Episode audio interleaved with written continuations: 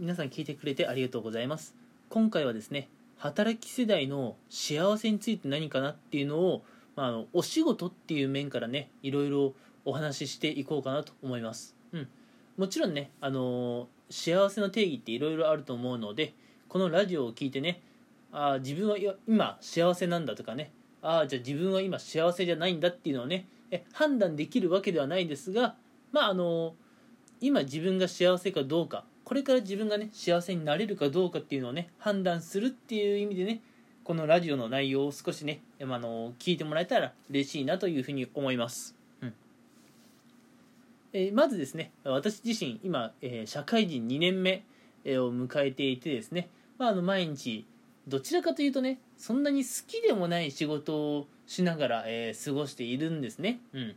で、えーまあ、ちなみに言うとですねあのちなみに交際している相手とかはいないのでまあうん独り身で結婚もしないので独身という状況ですね、うん、こんな感じの、まあ、独身、えー、男子の,、まあ、あの幸せなんだろうってところで、まあ、別にねあの独身の方でもそうでない方でも男性でも女性でもね、えー、ここから先の話全然あのついてこれますのでもしよければ聞いてくださいと、うん、でまず仕事面についての話なんですけれども自分はねあの将来ちょっと安定が欲しいなっていうところで、え、就職活動の時に結構ね、まあ、大手の方を入りたいなという気持ちが、まあ、正直言うとあったんですね、うん、でまあ就職活動は早め早めに活動していたってこともあってなんとか、え、大手の方に入ることができたんですが、うん、ただやっぱりね理想と現実現実っていうのは結構ギャップがあるものでして、うん、あの会社に入ってからね、うん、あなたは大学生時代にね思い描いていたあのまあ、あるあるべきあるべき、うん、ありたい姿になれてますかっていうふうにね自問自答してみるとちょっと仕事面では今そういうふうに言えていないかなと思っています、うん、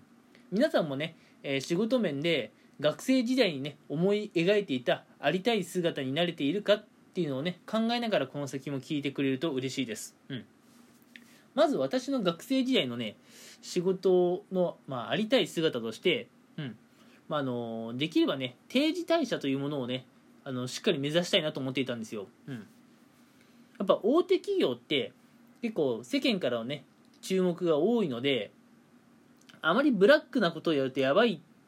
と入社前に僕は思ってたんですね。なので大手企業は、まあ、一応ね、うん、ホワイト企業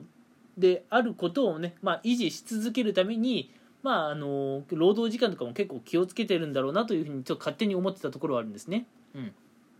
なので、まあ、大手に入れば、まあ、年功序列でねちょっとね実力主義じゃないなんで実力が評価しにくいところはあるかもしれないけれど、まあ、あの働き方っていうところではね結構最先端なところ行ってるのかなと思ってたんですよ。うん、ただまあちょっと入社したら若干そうでもなくて、うん、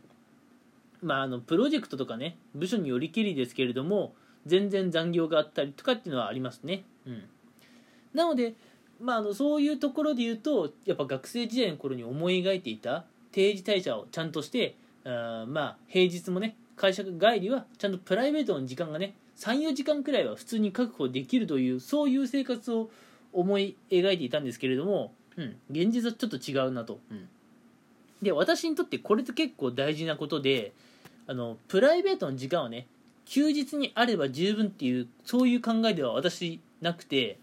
平日でもねちゃんとプライベートの時間が欲しいなっ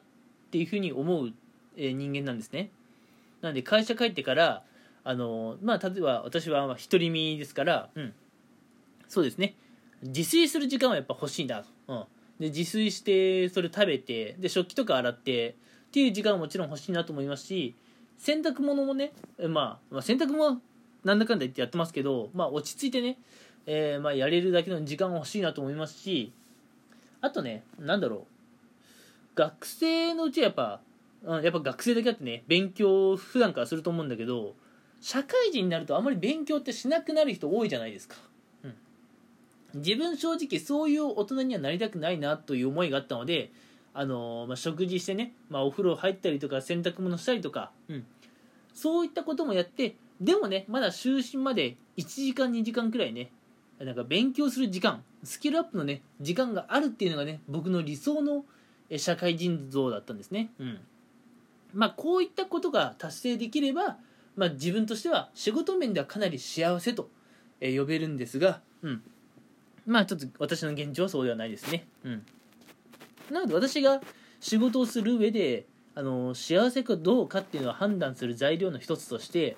あの、まあ、平日でもねちゃんと家に帰ってからプライベートの時間が確保できているかどうかと、うん、まずここなんですね。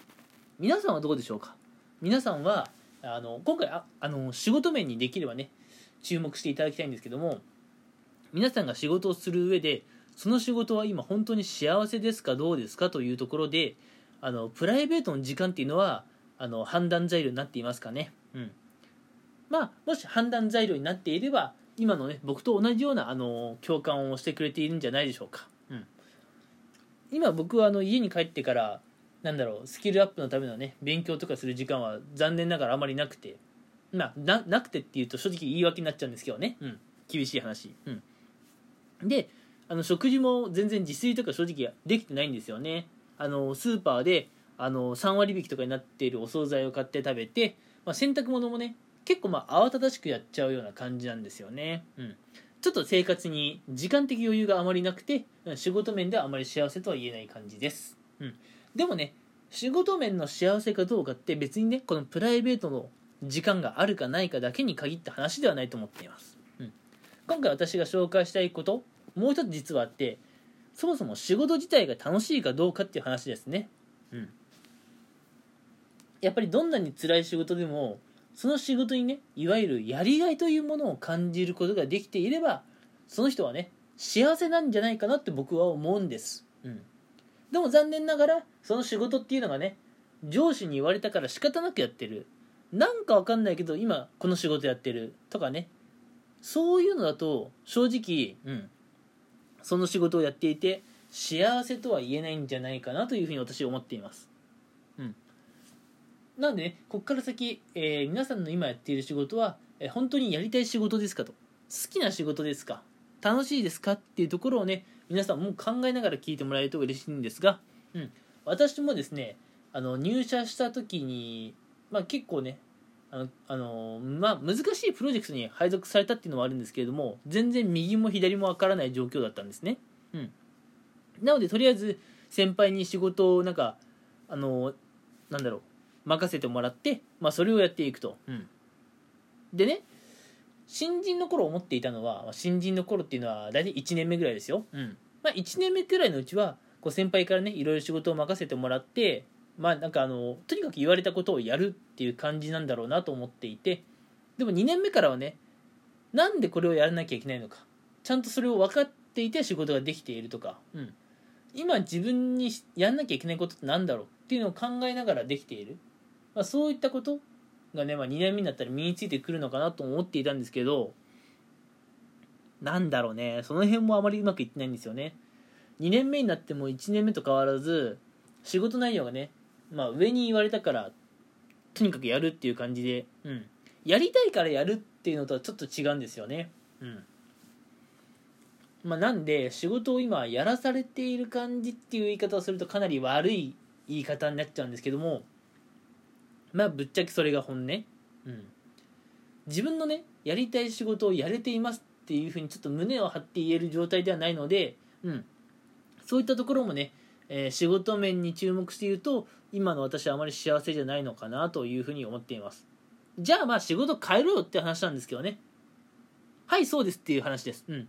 なのでね私もね将来どういったことをやろうかなっていうふうにちょっと今考えてはいるんですよね。うん。さすがにねあの私ちょっとチキンなのであの今日明日すぐに仕事辞めて、うん、ちょあの自分のやりたいこと探せばいいじゃんって言われるとちょっとすぐ行動できないのが本当に自分でもチキンだなと思うんですけど、うん、ただやっぱりねあの私の中での仕事の幸せってやりたい仕事をやれているかっていうのと平日でもねちゃんと自分時間プライベートの時間が確保できているかってとこなんですね、うん、皆さんはどうでしょうか？皆さんにもね今回のこの考ええもしね共感していただけたら嬉しいですはいということで今回もお時間がやってきたのでこの辺にしたいと思います。はい。それでは皆さん聞いてくれてありがとうございました。